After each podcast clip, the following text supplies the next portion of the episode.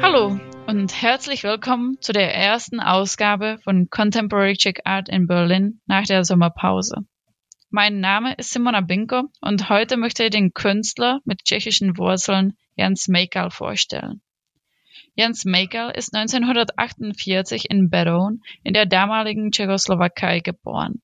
Er hat zuerst in 1967 angefangen, an der Akademie für Kunst, Architektur und Design in Prag zu studieren. Seit 1968 hat er aber sein Studium an der Städelschule in Frankfurt am Main fortgesetzt. Er ist am Prozess des Festhaltens von Momenten interessiert, die er dann in Gemälde überträgt.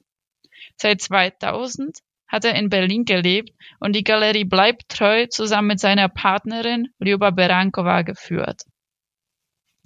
In seinem Werk konzentriert er sich auf das Festhalten von unterschiedlichen Eindrücken, Impulsen und Details auf Papierblättern in Größe einer Postkarte und bildet so ein riesiges Archiv von gezeichneten Erinnerungen. Diese Zeichnung produziert er, egal wo er sich gerade befindet. Diese Aufnahmen überträgt er dann auf Leinwände, Wände oder Postkarten. Auf die monochromatischen Leinwände platziert er Wörter in unterschiedlichen Richtungen, so dass der Betrachter eine eigene Lesart entwickeln und eigene Sätze bauen kann. Die Gemälden mit den Inschriften sollen als Ganzes verstanden werden. Jens Maker zeigte einige seiner Bilder auf der diesjährigen Positions, vertreten durch die Galerie Hilgemann Art. Diese Gelegenheit haben wir als Anlass zur Aufnahme dieses Interviews genutzt. Jens Mekerl, herzlich willkommen. Zuerst, ich würde Sie gerne fragen, wie ich alle meine Gäste in diesem Podcast frage, wo Sie eigentlich ähm, arbeiten. Sie haben 20 Jahre in Berlin gelebt, jetzt sind Sie zurückgekommen. Ähm, wie sieht Ihr Arbeitsort aus? Ich, ich, ich habe einfach kein Atelier. Also ich benutze, je nachdem, was ich tue, wenn ich zeichne, das kann ich überall machen, zum Beispiel beim Autofahren oder bei, im Kino oder, oder wo auch immer. Und äh, wenn ich irgendwas anderes tue, dann, dann, dann tue ich das dort, wo das möglich ist, wo ich mir zum Beispiel, es gibt genug, äh, oder in der Vergangenheit im jeden Fall waren in Berlin sehr viele äh, Räume, wo man die auch äh, nicht mal mieten brauchte, weil da einfach niemand war und es war verlassen und es war, es stand einfach nur da. Und können Sie mir vielleicht mehr über die Zeichnung erzählen? Ja, das ist äh, entwickelt worden. Ich habe mich irgendwie immer äh, mit Zeichnung beschäftigt und äh, die, das Zeichnen war für mich äh, immer irgendwie wichtiger als, äh, als eine äh, Zeichnung, würde ich sagen. Oder ich, ich will nicht sagen, dass die Zeichnungen unwichtig sind, aber, aber das Zeichnen war, war im jeden Fall wichtiger. Und äh, den, dann ging es auch darum, dass äh, die, das Zeichnen, äh, durch das Zeichnen entsteht eine Zeichnung und, und es ist eine Bewegung der Hand und, äh, und äh, es hat einfach mit der Anatomie zu tun, äh, der Hand, dass, dass einfach bestimmte Bewegungen leichter zu, zu machen sind als andere. Und äh, dann kommt dazu natürlich auch den, der Einfluss, wenn ich äh, auf der Straße zeichne. Im Sommer sieht es anders aus als im Winter oder beim Regen oder beim Autofahren, wo man einfach äh, keinen Unfall bauen darf und darf man nicht auffallen, dass man zeichnet, obwohl das irgendwie besser ist als zu telefonieren und äh, und das sind oder im Kino es entsteht so eine Art Spannung äh, durch, durch, die, durch diese Handlung, die man da erlebt und so weiter. Und das beeinflusst einfach die Zeichnung. Und kann man sagen, dass es eine Art Tagebücher sind?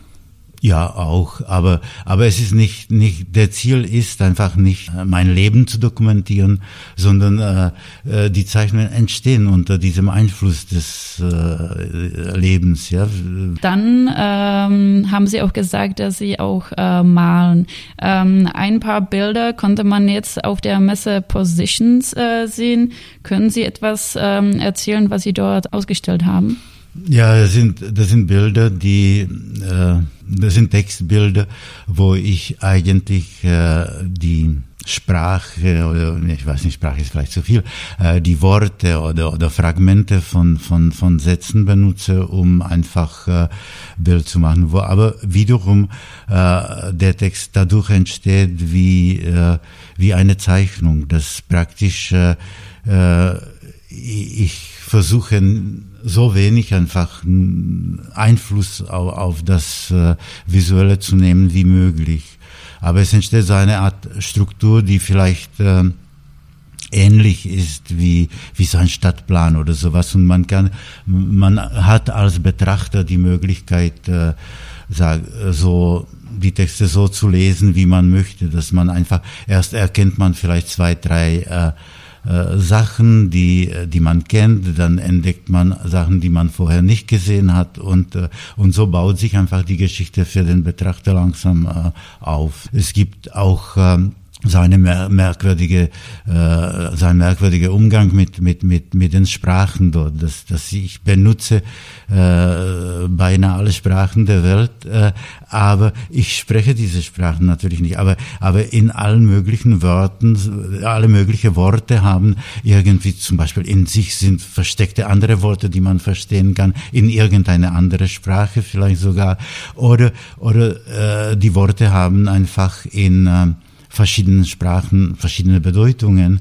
Also man versteht das, aber, aber der andere versteht es anders und, und es ist aus dem Kontext gerissen natürlich und es entstehen neue Kontexte. Es ist so wie, wie, wie wenn, ja, wie man so einen Stadtplan vielleicht baut oder sowas dann.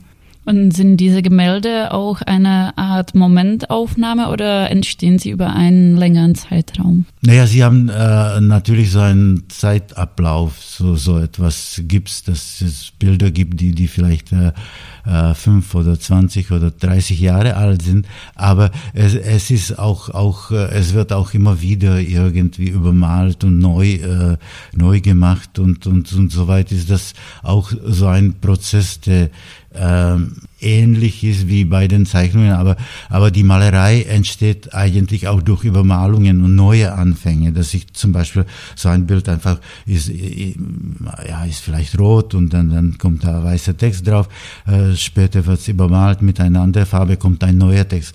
Aber durch diese Schichtung der, der Farben entsteht eigentlich auch so etwas wie Malerei. Ne? Und äh, das ist für mich äh, natürlich sehr wichtig. Es ist für mich auch sehr wichtig, dass man die Sache nicht als irgendeine äh, äh postkonzeptuelle Kunst betrachtet. Und verstehe ich das äh, richtig, dass für Sie der Prozess wichtiger ist als das äh, Werk, was am Ende entsteht?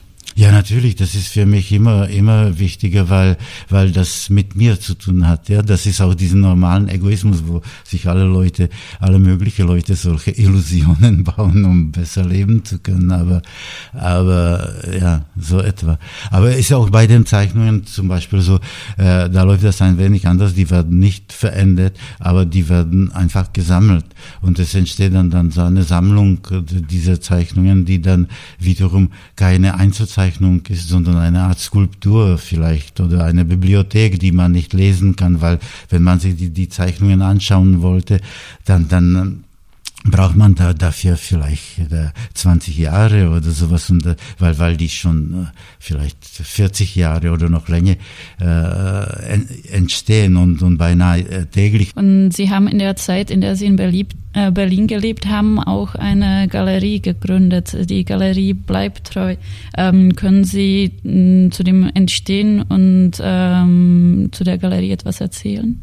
Ja, ja, das habe ich mit der Frau Berancoa gemacht und äh, wir haben einfach die Vorstellung gehabt, wir sind nach Berlin gekommen äh, ähm, um 2000 und äh, äh, da haben wir einfach äh, ja äh, alles, was wir vorher in, in wir haben vorher einfach in Frankfurt gelebt, was wir da gemacht hatten, haben wir einfach aufgegeben und haben wir einfach keinen äh, Ziel gehabt, außerdem, dass, dass wir in Berlin sein wollten, weil, weil die Stadt einfach extrem interessant zu der Zeit war. Äh, dann haben wir auch überlegt, na ja gut, das ist zwar sehr schön, äh, aber wir brauchen auch irgendwie ein bisschen vielleicht irgendwie so Geld zu verdienen. Und da haben wir gedacht, äh, weil wir schon immer irgendwie Kunst gekauft hatten. Ne? Wir haben einfach, glaube ich, die ersten Kunstwerke als Studenten gekauft. Und äh, und das war damals möglich, weil es ist wirklich heute unvorstellbar, dass wir zum Beispiel auf der Kunstmesse in Basel einfach von einer relativ renommierte oder einer der wichtigeren Galerien äh, ein Kunstwerk gekauft hatten und wir haben wirklich von Stipendien gelebt und das war möglich, ja. Das kann sich heute einfach überhaupt niemand realisieren. Und ich habe gesehen, dass Sie auch äh, tschechische Künstler ausgestellt haben. Wie wurde es hier hm, angenommen?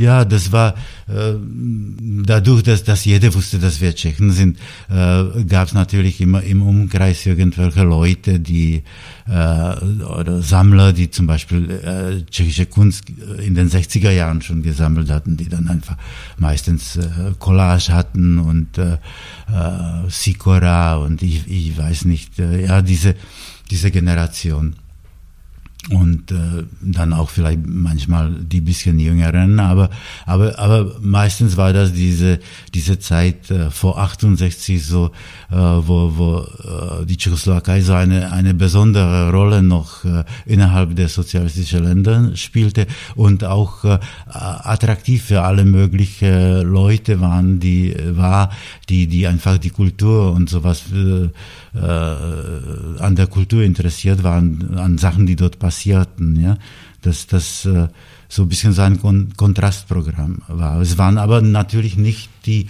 die ganz große Sammler, ne? das waren, waren meistens so, wie, wie das in der Bundesrepublik war, Lehrer oder, oder äh, Juristen und solche Leute, einfach Leute, die äh, ja diese, die einfach davon profitiert hatten, dass in den 60er Jahren einfach diese Demokratisierung der Kunst auch äh, äh, wichtig war.